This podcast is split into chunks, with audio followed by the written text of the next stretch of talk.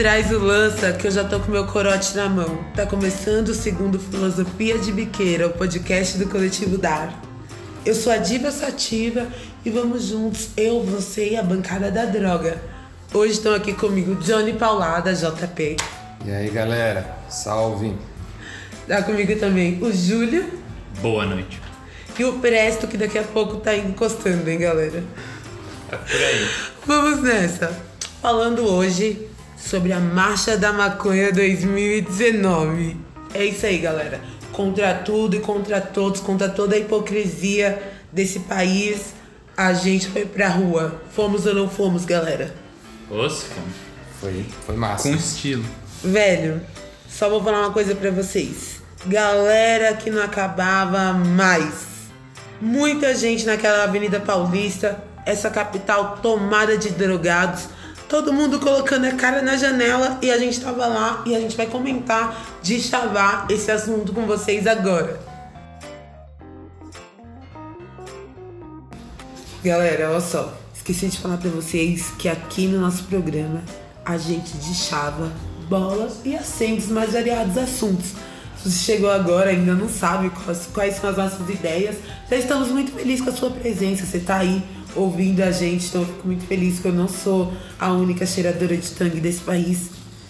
Ó só. Marcha da Maconha 2019.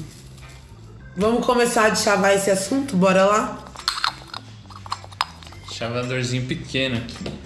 não teve Anhangabaú fechado, não teve ameaça de repressão da PM, não teve ameaça de fecharem o vão do MASP, que é o solo sagrado dos maconheiros de São Paulo, que contesse a marcha da maconha desse ano. Apesar de tudo isso, Facebook que nos proibiu de fazer os anúncios pagos e tudo mais, a marcha saiu. Foi muito louca eu queria que você agora, Júlio, desse um- uma explanação aí de tanta gente que tentou, tantos rolês que tentaram impedir a marcha não conseguiram. Pô, acho que é isso mesmo, Dai. Como você falou, vários obstáculos, né? Desde a preparação, desde, mano, o Facebook não deixar mais a gente pagar anúncio, como você falou, desde no dia, ameaça de chuva, então o Anhangabaú que apareceu cheio de tapume por causa de um outro show, a gente teve que mudar o encerramento no dia, tá ligado? Várias é, várias tensões, o MASP fechado, o MASP que tinha multado banda por tocar antes, então teve gente que ia tocar e não tocou. É, várias paradas que podiam ter dado errado, mas que, mano, não deram, a força da maconha prevaleceu de novo, né? E, mano, e foi não só, acho que atingiu as expectativas, acho que superou, né? Foi grande, gigantesca, maravilhosa, diversa. E, porra, eu fiz um vídeo, tem 57 minutos de marcha passando, tá ligado? Sério? Tá bom? Quer mais? Olha só. E foi a primeira marcha da maconha nesse ano, desse novo governo, desse novo desgoverno que nós temos, né, JP? O que, que você traz aí da sua visão desse rolê de ter sido essa primeira marcha, desses novos tribos? É, então, né? Tava todo mundo meio apreensivo assim, né? Governo Bolsonaro, esse governo reacionário que reafirma a guerra às drogas, né? É, então a gente vai falar um pouco mais sobre as leis que o, o que o governo tá a lei que o governo já aprovou, né, a nova lei de, da- das internações e também possivelmente uma nova lei de drogas, além das declarações que ele, né, o Bolsonaro faz desde a eleição, no sentido de que as drogas são um grande mal, né, do país e tal, nada, nada de novo. E aí, enfim, né, os, os outros governadores, né, o Dória também surfa um pouco nisso. Então, a gente teve ameaças de né, boatos de que talvez rolasse uma repressão tal, mas não rolou nada disso. Além de tudo isso, a gente também tinha a marcha do ano passado, que foi muito grande, né? bateu 100 mil pessoas e a gente estava com o desafio de não deixar a peteca cair, né? não deixar o, baseado apagar. E aí acho que acho que a gente mandou bem. Queria fazer uma Fumamos a peteca. Fumamos a peteca. Ó só, eu queria fazer uma pergunta pra essa bancada da droga muito competente que aqui está. É, mas é eu, verdade. antes eu queria fazer uma pergunta pra você, Diva Sativa. O que você achou do dia da marcha, Diva? Conte para Sim, ó, Foi emocionante? marcha. Foi maravilhoso? foi, muito incrível? legal esse ano. Eu fiz o fundo da marcha, né? E tinha tanta gente. E eu acho que eu nunca vi uma marcha em que eu me senti tão representada em todos os lados que eu via. Tipo, das fotógrafas que estavam lá, das repórteres que estavam. Tipo, pra galera que tava vendendo as coisas, pra galera que tava ali distribuindo alguma coisa, um adesivo, uma seda. Eu nunca vi tantas pessoas que tinham a minha cor, que tinham a pele preta na marcha. Acho que isso foi um salto é, de representatividade muito grande que a gente teve. Além do que eu fiquei muito louca. O policial Isso veio. nós vimos, Ó, Dai, nós vimos. o policial veio perguntar pra mim se eu tinha usado droga. É. Galera, eu não sei nem como é que eu consegui manter a pose, mas que, que você consegui. falou? Não, eu falei pra ele que eu não tinha, que eu, ainda a marcha não tinha acabado. Só que eu já tava muito louca, que eu sou uma menina má, eu estava mentindo. Deixa eles. Você tinha o direito de permanecer calada. né? Ah, mas é sempre bom Ok. dar umas respostas, né? No dia que a gente pode, no dia da marcha, que é o dia do orgulho maconheiro, né? É o nosso Natal, né? É o nosso Natal. É, galera, quanto à questão de público, eu ouvi dizer assim que houve um salto importante, um crescimento. Tipo, os, os números mais modestos falam em 20% de crescimento no público da marcha. O Data E o que vocês acham que, tipo assim, que leva essa força da marcha é tipo trans, é, transpor. Transbordar, né? Não, transpor obstáculo. Transpor, né? É. Ultrapassar. Uhum. Tipo, romper essas barreiras. Porque se a gente pensar aqui, você fez um. A gente fez um evento, né? Sem Facebook. Aham. Você conseguiu, tipo, colocar mais que um estádio de futebol na rua, velho. Porra. E, tipo, pessoas muito diferentes. Eu queria que a gente comen- comentasse sobre esse salto que a marcha deu, né? Tipo, desse número que aumentou mesmo. E que eu confesso que eu não esperava um aumento tão grande de público. É, mano, então, acho que é isso. É- é- tem a questão numérica que acho que é difícil, né? Cada um tem essa opinião, pá. Uns usam o número de quarteirões, os outros de faixas, os outros de. Agora, acho que a realidade é que tinha gente pra caralho. Agora, quantas, não sei. E que tinha no mínimo tanta gente quanto ano passado, acho que provavelmente mais, tá ligado? E é o que eu falei isso. Eu fiquei parado lá na Paulista, que ainda não foi a hora mais cheia. Passou 57 minutos de marcha, mano. Quase nenhum buraco, tá ligado? Esse vídeo tá aí, tem essas provas, né? E acho que outra coisa também é que tem muita gente, mano, que vai. Fica só na concentração, tá ligado? E lesa, vaza. Sim. Muita gente foi parando na Consolação, muita gente ficou na Paulista, muita gente que eu conheço chegou na República só, tá ligado? Então, ou seja, todas aquelas fotos, elas são momentos, mas teve muitas outras pessoas que chegaram, passaram, né? Então dá pra dizer que uma coisa eu tenho certeza, acho que é muito difícil que você era jovem e não soube, ou você tava ou você soube que tava rolando a marcha, tá ligado? Aquele dia. É um Sim. evento que influenciou a cidade inteira, né? É, a Bloco Feminista fez um Data Cannabis no final do evento. e é isso aí, galera. Ó, quando chega mês de maio, quando ninguém fala Marcha da Maconha, nós vai atrás pra saber qual que é o rolê. E eu tenho certeza que quem tá ouvindo a gente, Johnny Paulada, tem a mesma opinião. Se ninguém falar Marcha da Maconha, a gente já vai atrás pra saber qual é o rolê. E muita gente fala, né? Então, Muita gente fala porque o rolê é da hora. É, acho que tem uma coisa que a gente já citou hoje, né, mas não explicou muito bem, que foi o seguinte, né? é, a gente sempre faz o evento no Facebook, né? Chama as pessoas, tal, convida muita gente. Só que o Facebook provavelmente mudou a política com relação à legalização é, recentemente, porque todo ano a gente pagava os, o- as postagens e aí o primeiro eles negavam, aí a gente recorria e aí eles aceitavam. Então isso aumentava muito a interação que tinha, a gente chamava muito mais gente. Esse ano o Facebook negou e negou e disse que não que a, a, a divulgação da não é marcha. verde o suficiente. É, Agora, esse pedaço que está aqui na mesa, eu vou te contar um negócio, galera. É que vocês só estão no áudio, tá? Mas imaginem. a divulgação da marcha, é, ela. Acho que o que importa é assim, a gente conseguiu se tornar independente em relação ao Facebook. Né? Verdade. Porque a gente tava com esse medo, tal, ah, talvez reduza, talvez a gente não bata os 100 mil, não sei o quê. Mas. Mas rolou. né, rolou e foi muito grande. Foi Rolou, uma baita vitória. rolou, rolou muito bonito. E esse ano eu senti assim que tipo, a marcha fluiu de uma maneira muito natural, apesar das mudanças que nos foram impostas, né, no último momento.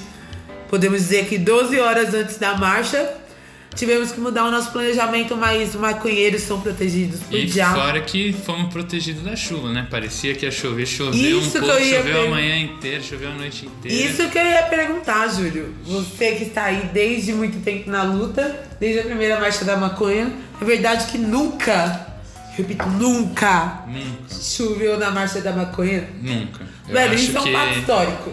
Só Marley pode explicar isso mesmo. Galera, carnaval é o caralho. Marley e o rolê é marcha da maconha. Marley e o outono também, né? Que chove muito. Mas mais Marley. Vamos Mas, é, ver, vamos galera. seguir? Vamos seguir. Vamos falar agora do nosso querido. Ó, galera, a gente vai falar de um assunto agora muito querido. Marcha da maconha sempre rola ali finalzinho de maio, não sei o que, nos últimos anos tem rolado. No finalzinho de maio, esse ano rolou no comecinho de junho. É, e aqui em São Paulo, e na verdade no Brasil todo, ocorre o Maio Verde. Vamos chamar agora o Maio Verde aqui em São Paulo? Vamos. Vamos nessa. Vamos começar pelo começo. Vamos falar das marchas regionais. Vamos começar pela marcha de Santo André. Bom, conta aí. Você, você não foi em todas? Sim! Então, galera, eu posso falar, queridos. Chupa Brasil. Eu fui em todas as marchas da maconha da região metropolitana de São Paulo, queridos. Vamos começar por Santo André. Não fui na Sul, gente, foi mal. Ó, Santo André, Mas galera. Eu só vou coisa falar deve ter uma acontecido coisa. esse dia, eu não lembro. A gente bolou um back coletivo, galera do tamanho do meu braço. Fez a fila e veio fumando um de cada vez. Tá bom ou quer mais? Marcha de Santo André, E, galera. e lá teve chique. obstáculos também, mano. Teve ameaça, teve várias paradas, a organização lá, a galera segurou forte, hein? Não é não? Mas Santo André é show, uma marcha muito André? chique. Beijo pra galera de Santo André, nossas galeras que estão lá na Resistência. Posso Pesado. mandar um salve pro meu brother. Eu vou mandar um salve pro meu brother Edcinho, que deve estar me ouvindo em algum momento. Sinta-se salvado. Vamos falar da próxima marcha, Marcha da Maconha Zona Sul, que esse ano ocorreu no Grajaú. Pela segunda vez já, né? Pela segunda vez. Esse ano a marcha saiu, que foi algo inédito. Ano passado houve uma repressão. Esse ano saiu a marcha. É, no encerramento tinha uma galera, assim, rolou um som. Paz e saúde na quebrada, não era?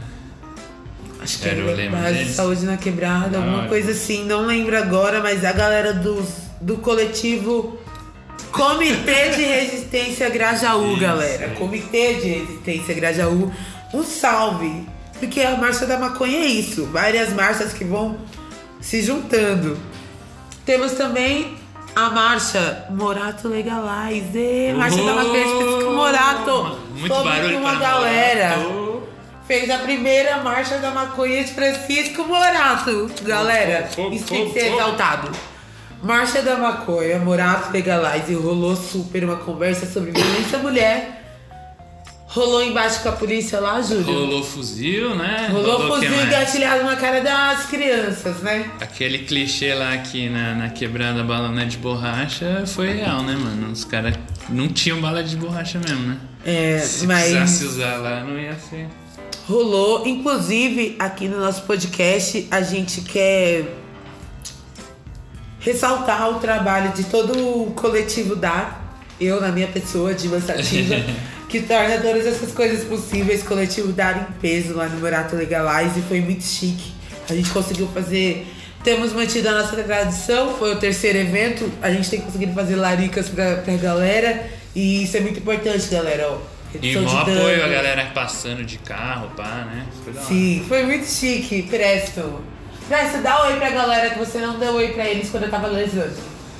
Oi galera, e aí Diva, como é que estão? Tudo bem? Vamos ver, você tá chegando agora, a gente tá falando sobre o Morato Legalize. Fala aí o que que você achou. Morato Legalize foi um evento muito importante. Marca aí, né, as marchas de quebrada, que esse ano tiveram quantas foram, minha gente? Cinco Sim. pelo menos, né? E Faltou só a leste, mano. Faltou a da leste esse ano. Eles fizeram é. um levante. Zona Leste fez um levante canábico no dia da No dia. marcha. Pois é. Mas o que É marca... que ano passado eles fizeram dois, né? Aí esse ano já Esse tá... ano, pois é, já Tava tinha com a cota comprida, pá, né? Que já com- cobriu no outro ali. Mas o lance é que marca aí esse movimento de fortalecimento da luta antiproibicionista nas quebradas, né? Que a gente sabe que é lá que o bagulho fica louco.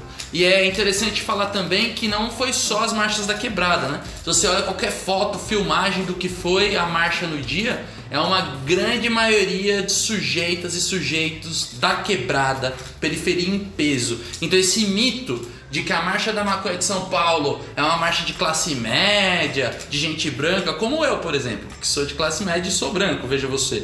É, não é verdade. Mas você tá do nosso lado. É, tomara, lado. né? Tomara, se tem lado, todo esse. Mas o lance é que é isso. Se você olha qualquer foto, o que você vê é mesmo que o bagulho é da quebrada, né?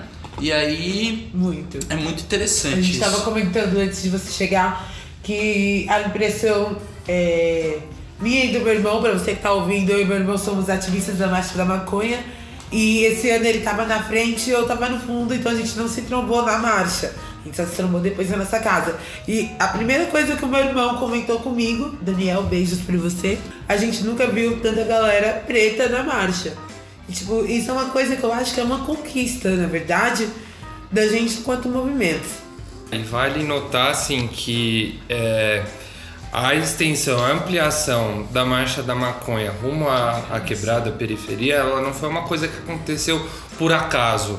Foi uma decisão consciente do movimento, né, do coletivo da Marcha da Maconha, que há alguns anos, eu não lembro se foi 2015 ou 2016, a gente percebeu que t- tava grande, tava da hora, que a gente tava fazendo a crítica correta, né, centrando na questão da guerra, pelo fim da guerra, mas que a gente precisava ampliar. E para ampliar a marcha, tanto numericamente quanto socialmente, era importante a gente chegar na quebrada. E aí, não é que a gente esperou o negócio surgir, né? A gente tomou a iniciativa de é, é, buscar a, a galera da quebrada que estava querendo lutar pela, das quebradas, Claro. né? Para lutar pelas, pela legalização. E aí tem um movimento duplo. Tanto a marcha chegar na, na quebrada, quanto a quebrada vir para a marcha central também. E as duas, uma alimenta a outra. Nosso amigo Júlio estava lá na Sudoeste, pode nos contar um pouquinho Nossa, dessa marcha Sudoeste, da hora. mano, foi muito foda a marcha da Sudoeste. Fechamos umas ruas que devia 10 vezes mais gente e não dava pra fechar, tá ligado?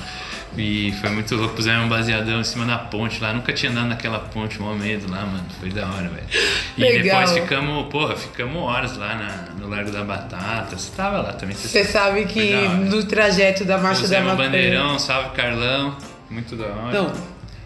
Mano, vamos bater palmas pra família Sudoeste. Família Sudoeste foi show. E depois da marcha, né, mano? Dia 2 teve a da Norte também, que choveu também, e mesmo assim foi muito da hora. Teve bandeirão, teve sound system, teve samba, mano, né? Teve samba, teve, Teve roda de conversa. Teve roda de conversa, teve diva sativa brilhando. Diva sativa, teve corote, teve caipirinha, lembra? Nossa, galera, quando tiver marcha da maconha lá na Brasilândia, vão que vende uma caipirinha que é 700ml por 10 reais, minha gente.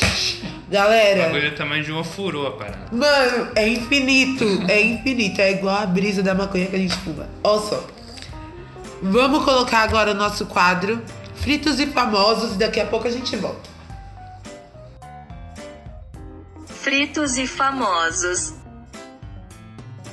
E aí galera, estamos começando mais um Fritos e Famosos e hoje a gente vai fazer um quadro de apresentação. Por que você não fez esse quadro no primeiro dia? Pois é, porque eu lesei e esqueci. Então a gente vai falar um pouco sobre qual que é a finalidade desse quadro e sobre quem eu sou.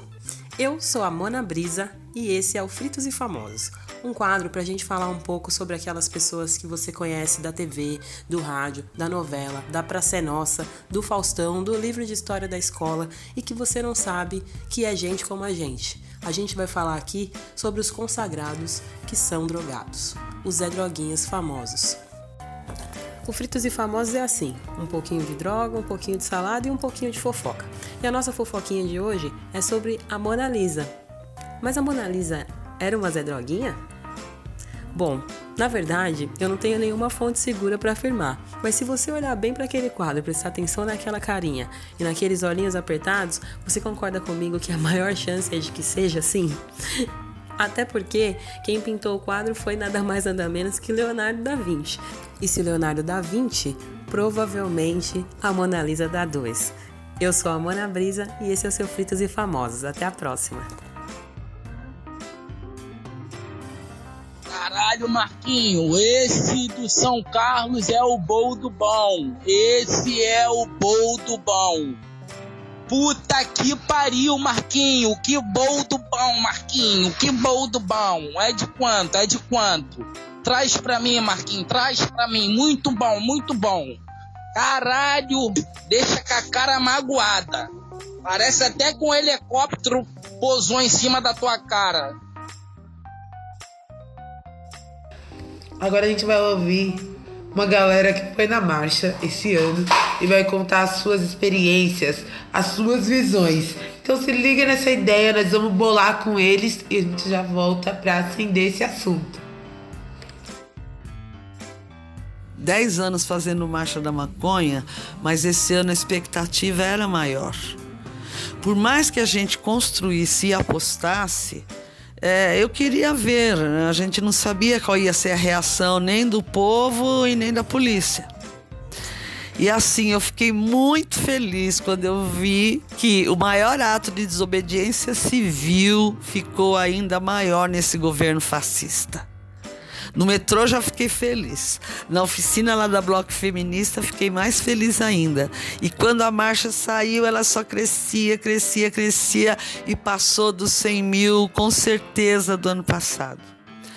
Mas o mais legal que eu achei é que as pessoas, isso você via na conversa, lá na marcha, nas panfletagens antes, as pessoas estão entendendo cada dia mais a hipocrisia da guerra às drogas elas estão entendendo que é uma mentira essa guerra, que essa guerra é para matar as pessoas e principalmente as pessoas pobres, negras. Lá na periferia é um genocídio. E é contra isso que a gente está. A marcha não é só para fumar um baseado. Nós queremos as pessoas vivas. Nós não queremos as pessoas morrendo todo dia, cada dia mais e nem encarceradas. Nós queremos as pessoas vivas e felizes com as escolhas que elas fizerem para ser feliz.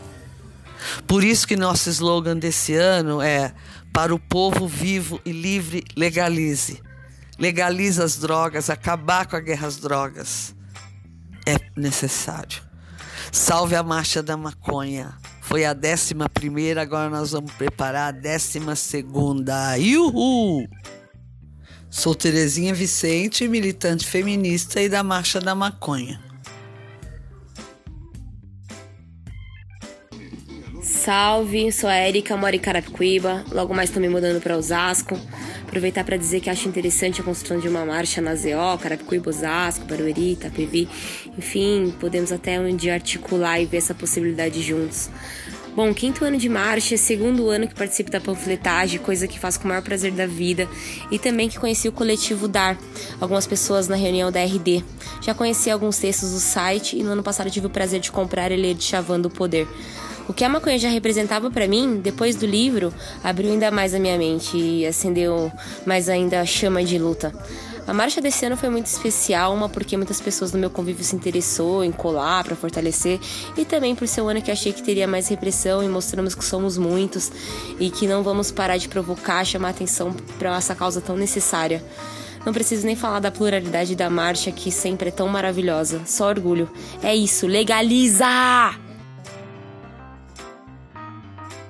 Meu nome é Flávio Carmona, 34 anos, usuário de cannabis há 18 e gostaria de agradecer a união né, do povo e ver que a gente realmente é a maioria essa marcha mostrou isso para mim, que a gente realmente tá é, no caminho certo, né? E a minoria que governa aí tá pensando ao contrário, né? Enquanto a gente quer liberar o amor, eles estão querendo liberar o ódio, né?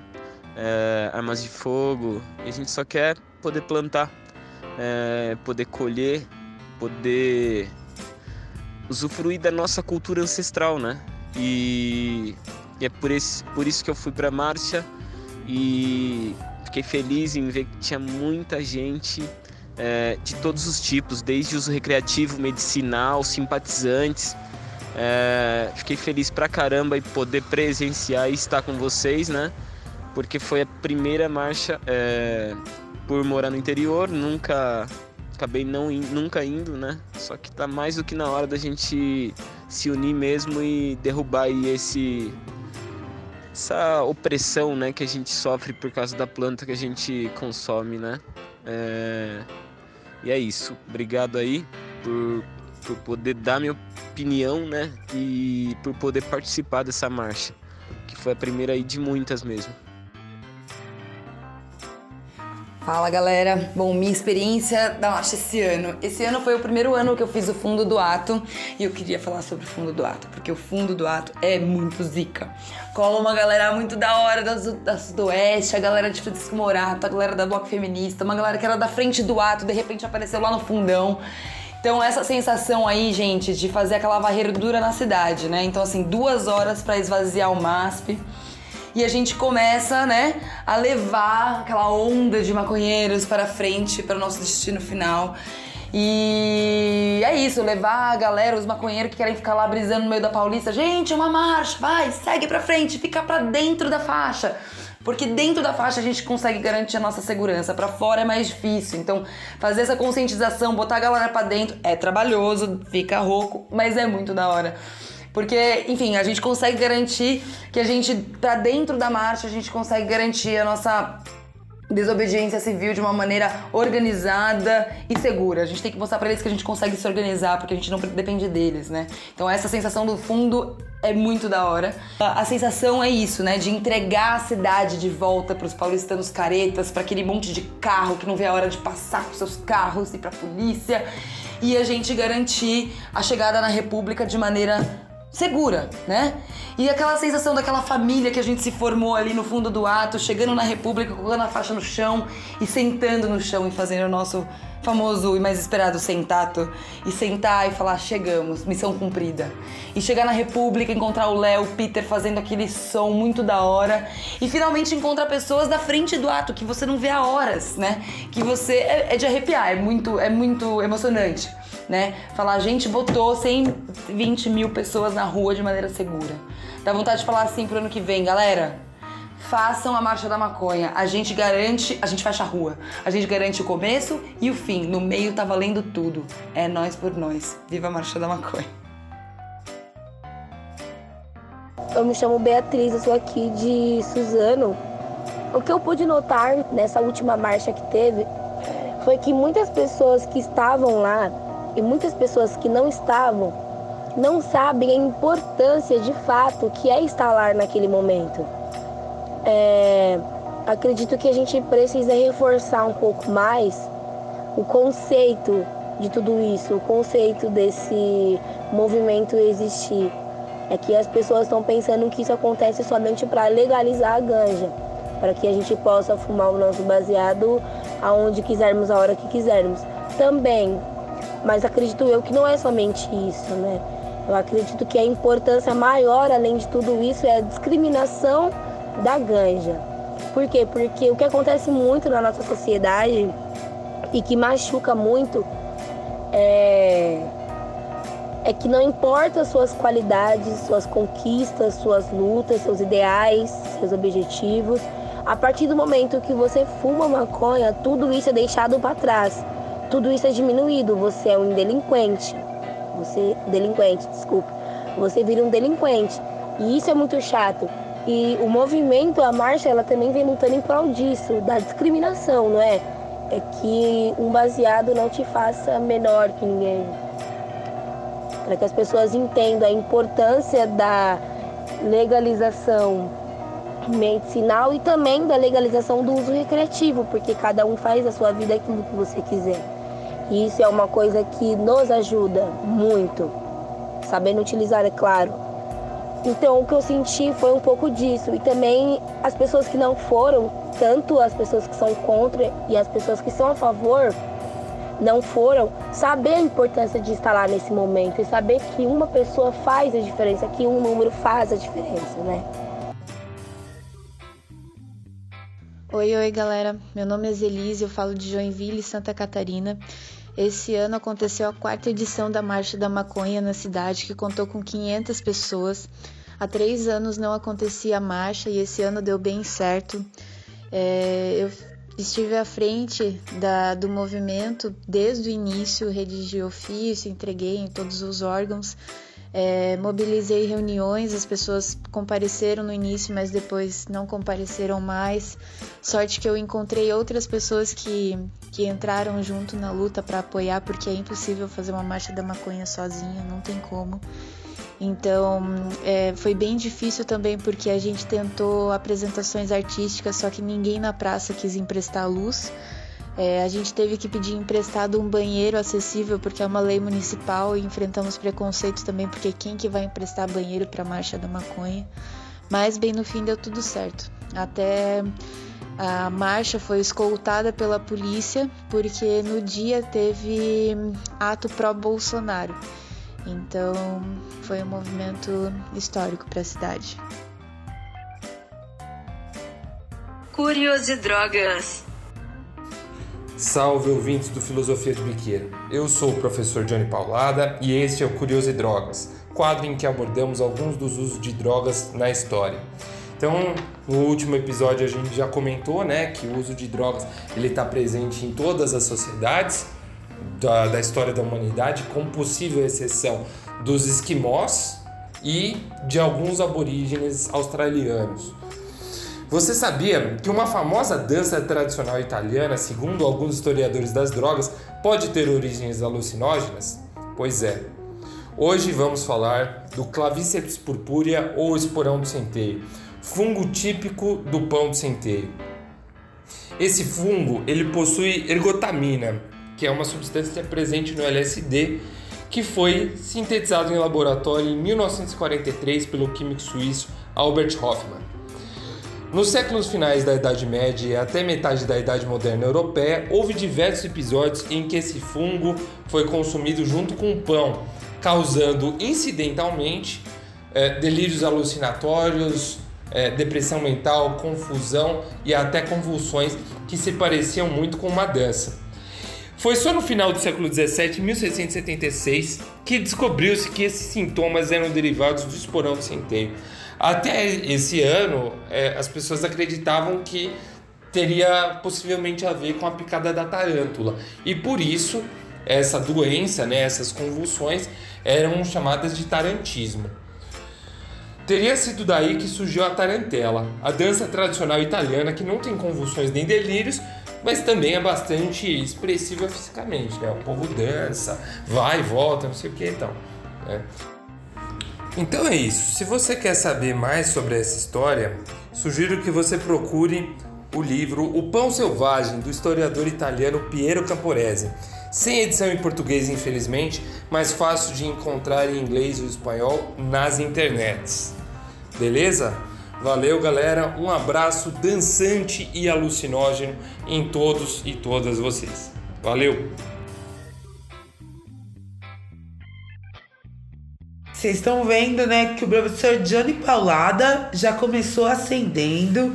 Obrigado, professor, pelo seu Curioso e Drogas, que é sempre maravilhoso. Vamos lá. Ele já começou acendendo. E a gente vai acender agora as marchas da maconha do Brasil todo, porque é o seguinte, galera. Você acha que é só em São Paulo? Você acha que é só na sua quebrada? Que tem a galera que gosta de bolar beck com cheiro estranho? Não, não, meu amor. Brasil todo, do Iapoque ao Chuí tem marcha. Galera, a gente teve o quê? Umas 40 marchas no Brasil todo, em todas as regiões do país, não é isso? Só que, mano, a gente fez a lista pelo menos 40 Teve muito, umas bem grandes, além da de São Paulo, claro, mas, pô, Belo Horizonte grande, um baseadão gigantesco, vocês devem ter visto o vídeo aí, histórico. Uhum. Recife foi muito grande, Fortaleza, o Rio também, pô, representou várias marchas, acho que se destacaram. E infelizmente a gente tem que destacar que também teve algumas que tiveram problemas, né? Curitiba e Brasília, principalmente, foram várias pessoas presas na concentração. Mas daquele jeito também, né? Eles tentam e tentam mesmo as, as marchas que são reprimidas, não, não acontece. A marcha aconteceu, né? Em eh, esses dois casos, Curitiba e, e Brasília. É, os, os problemas em geral foram na concentração e mesmo assim, né? Foda-se, as marchas rolaram. Mas fica esse registro que em 2019 ainda, né, tá ligado? A galera ainda não entendeu a decisão lá do STF de 2011, não entendeu a Constituição de são legalizadas, 89. viu, galera? Inclusive, você que está ouvindo aí nos Estados Unidos, você que está ouvindo aí em Santa Luzia da Prata, em Minas Gerais, você que está nos ouvindo aí no Capão Redondo, galera, façam marchas da maconha nas suas quebradas e nos chamem, pelo amor de Deus. Amamos as marchas da maconha. Pode me tirar tudo que eu tenho. Pode falar tudo que eu faço. Mas eu só te faço um pedido. Não encosta no meu baseado. Não encosta no meu baseado. Não encosta no meu baseado. Vocês ficaram sabendo que rolou treta com a Anvisa? Vocês vão ficar sabendo disso tudo agora, porque vem chegando o giro antiproibicionista com nosso amigo Presto. Solta aí. Giro antiproibicionista. Está começando o Giro Antiproibicionista, o seu canal de notícias pelo fim da guerra às drogas. A Anvisa, a Agência Nacional de Vigilância Sanitária, aprovou na terça-feira, dia 11 de junho, duas propostas preliminares em torno da cannabis medicinal. Uma boa pra gente. Elaboradas pela área técnica da agência depois de muita pesquisa, o texto das propostas foi aprovado de maneira enfática pelos quatro diretores da agência. A primeira proposta diz respeito à regulamentação do cultivo controlado de cannabis sativa para uso medicinal e científico. A segunda proposta aborda a questão do registro de medicamentos produzidos com princípios ativos da planta. A Anvisa finalmente se posiciona sobre o tema, marcando uma iniciativa regulatória em torno de uma questão que afeta milhares de pacientes e suas famílias que fazem ou necessitam da maconha medicinal. No entanto, o debate sobre o tema e sua eventual regularização se apresenta justamente sequestrado por esse setor, os players do mercado farmacêutico, que fazem pressão para que a proposta garanta uma agenda bastante lucrativa. As características apresentadas na reunião da Anvisa, essa que aprovou as duas propostas, mostram que o projeto é que os produtos à base de cannabis no Brasil se assemelhem aos medicamentos comuns, com uma única flexibilidade: registro facilitado dos pacientes da maconha medicinal. A proposta prejudica diversas iniciativas necessárias para o avanço real da legalização da maconha. Essa que todo mundo usa, que todo mundo compra, que é o começo do fim da guerra às drogas. Em especial, o cultivo caseiro ou associativo fica praticamente inviabilizado, requisitando apoio de laboratórios analíticos que garantam os requisitos de qualidade do produto, essa da maconha tomada exclusivamente como medicamento. Está aberto desde sexta-feira, dia 14 de junho, a consulta pública para cannabis medicinal. Se você se sensibiliza com essa luta, compareça na página da Anvisa e deixe sua contribuição canábica. Para quem quiser se aprofundar no debate, recomendamos o excelente artigo Um Mercado Regulado para os Grandes, do Fabrício Pamplona. E vamos para cima, que a maconha não pode se tornar uma exclusividade de lucro para a indústria farmacêutica. Tamo junto até o fim da guerra às drogas. Vamos em frente porque apesar de tudo que acontece, nós estamos na luta e nós temos que continuar, né? Vamos em frente que para trás não dá mais. Vamos falar agora, vamos assim começar a acender ainda mais essa fogueira, vamos falar de coisas pesadinhas que estão acontecendo lá na turma do STF. Eita. Vamos falar sobre isso. Vamos Melhor tacar um fogo agora. Vamos tacar um fogo? Quem que a gente vai tacar fogo hoje? Vamos tacar fo- fogo no covardão?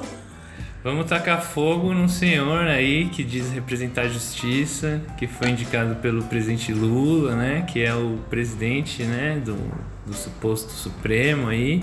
E que faz reunião com, com, com o presidente da república, que faz reunião com o presidente da câmara, tá ligado? Os caras que ele vai julgar, né? Em breve, os caras que tem é, outros poderes, né? E dentro desses temas que foi colocado na reunião, uma das questões foi exatamente o julgamento, né? Que ia rolar da descriminalização no Supremo, que ia já julgar uma questão que não é fundamental, né? Na lei de drogas e entrou nesse acordo aí, nesse pacto, eles mesmos usaram esse termo, nesse pacto, rolou de deixar isso para depois, né? Agora já estão falando que vai ficar pro segundo semestre, que não sei o quê. Nesse meio termo, te- nesse meio tempo teve todas essas tretas agora do Sérgio Moro, pá, né? O foco tá pegando fogo aí a- o lado jurídico da política aí, mas não dá pra gente deixar de, né, não tacar fogo no senhor Dias Toffoli, né? Porque Vamos realmente aí lamentável, lamentável. E só lembrando que esse julgamento já tem quatro anos de duração.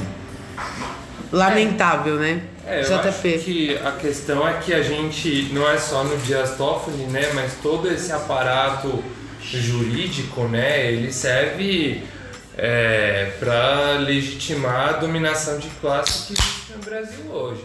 Acho que a questão é que existe uma disputa entre o setor mais proibicionista, mais repressor, mais racista, né, que é representado pelo Bolsonaro, pela bancada da bala e tal. Né, Então existe esse lado. E existe o setor é, do mercado, né, do lobby liberal que quer legalizar a maconha como forma de abocanhar esse mercado. Ah, valeu, presta. então, é, essa é uma vitória momentânea, né, do setor mais, mais repressor, mais proibicionista e, enfim, que fique muito, muito claro, assim, muito nítido que a gente não fecha com o setor mais liberal também. A gente vai falar mo- mo- os modelos de legalização no próximo episódio. A gente pode até ter um ou outro interesse em comum, mas a gente não fecha com eles, né? E de toda forma, o pior que pode acontecer é a, é a piora, né? o avanço da repressão, o avanço da militarização da vida. Inclusive, Diva, você comentou sobre o Moro e para o nosso tema aqui, né, o nosso tema aqui de drogas, criminalização da pobreza tal, uma coisa interessante do Moro é que do, episódio, né, do The Intercept e tal, é Uhum. que isso dá uma congelada no pacote anticrime do Moro, né, por um tempo, que Uhum. era aquele pacote que, dentre outras coisas, defendia que o policial não fosse julgado por uma execução que ele tenha execução. cometido em horário de trabalho. Então, já privilegiando o ponto de vista do policial, e aí qualquer é, preto periférico que ele mate ele já é considerado como bandido aos olhos da lei. Pra terminar, galera, ó, eu quero agradecer a bancada da droga que esteve aqui comigo hoje. Presto, Salve! Júlio, Yeah. Johnny Paulada com essa camisa, galera. Como que você falou? Lion, Lion of, of Judah. Judah. Valeu. Quem não tá vendo não viu, velho. Perderam. Perderam. Não, depois, ó. Aqui na descrição do nosso podcast, mais pra frente na- no nosso Facebook, no nosso coletivo, vocês podem ver as nossas fotos, ver a nossa, admirar a nossa beleza. Principalmente do, do Paulado. a camisa do professor Johnny Paulada. Quero saber se ele dá aula com essa camisa, né? Não, Você dá aula, professor, com essa camisa? Não rola, gente. Escola sem partido, né? Ah! Estamos pres- preservando o nosso emprego aí. O, o Estado laico tem dessas coisas. Vamos nessa. Ó, agradecendo a nossa bancada da droga, a sua companhia que nos ouviu aí, curtindo os rolês e as lutas da vida. Obrigada. A gente chavou, bolou e acendeu a Marcha da Maconha 2019. Alguns dos seus Que saudade, que saudade da Que marcha. saudade, aguardamos as próximas. Fiquem ligados aí nas páginas, aí nas redes sociais da Marcha da Maconha pra ficar sabendo de tudo que rola o ano inteiro. Vão rolar muitas coisas ainda. Obrigada mais uma vez. Se liguem, vem aí música para brisar e até a próxima. Enquanto isso, galera, yes. vamos acender mais uns baseados aí. E você vai daí que eu vou daqui até o próximo Filosofia de Biqueira. Tamo junto, eu sou ativa sativa. Até já já.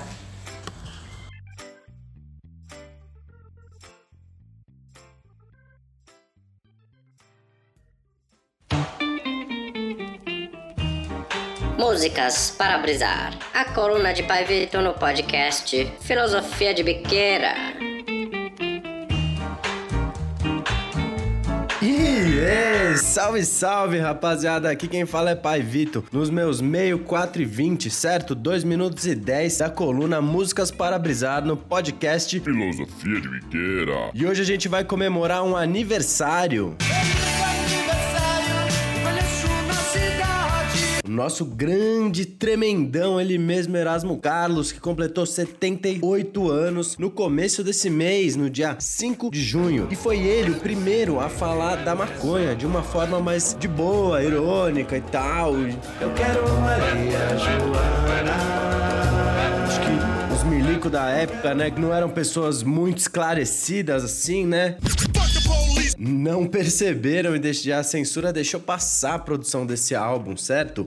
E esse álbum é de 1971. Em 1970, depois que a Jovem Guarda já tinha caído de moda, certo? O Erasmo Carlos deixou aquela costeleta desenhada de lado, o topete do Elvis também abaixou e toda aquela pinta de galã roqueiro jovem talvez ficou pra trás. Ele deixa a cabeleira crescer, um bigode, mais ripão mesmo. Na capa desse álbum, ele já deixa isso bem claro. Ele vem com um chapéu meio de caçador de jacaré, um bigode bem louco, regatinha véia, polar e um baita alaranjado, certo? Na capa, assim, que dá uma estética muito massa. Isso no meio da ditadura, mano. Pós as 5, que também é muito louco. O som é bem experimental. É preciso dar um jeito, meu amigo. Mas não é ela que vai fechar a coluna de hoje, sim Maria Joana. Uma pedrada toda solta, umas frases meio desconexas que parecem realmente que ele compôs chapado. Muito obrigado a todos que acompanham o podcast Filosofia de Biqueira. Quem quiser algum link, dá um salve e até a próxima. Yes! Eu quero Maria Joana.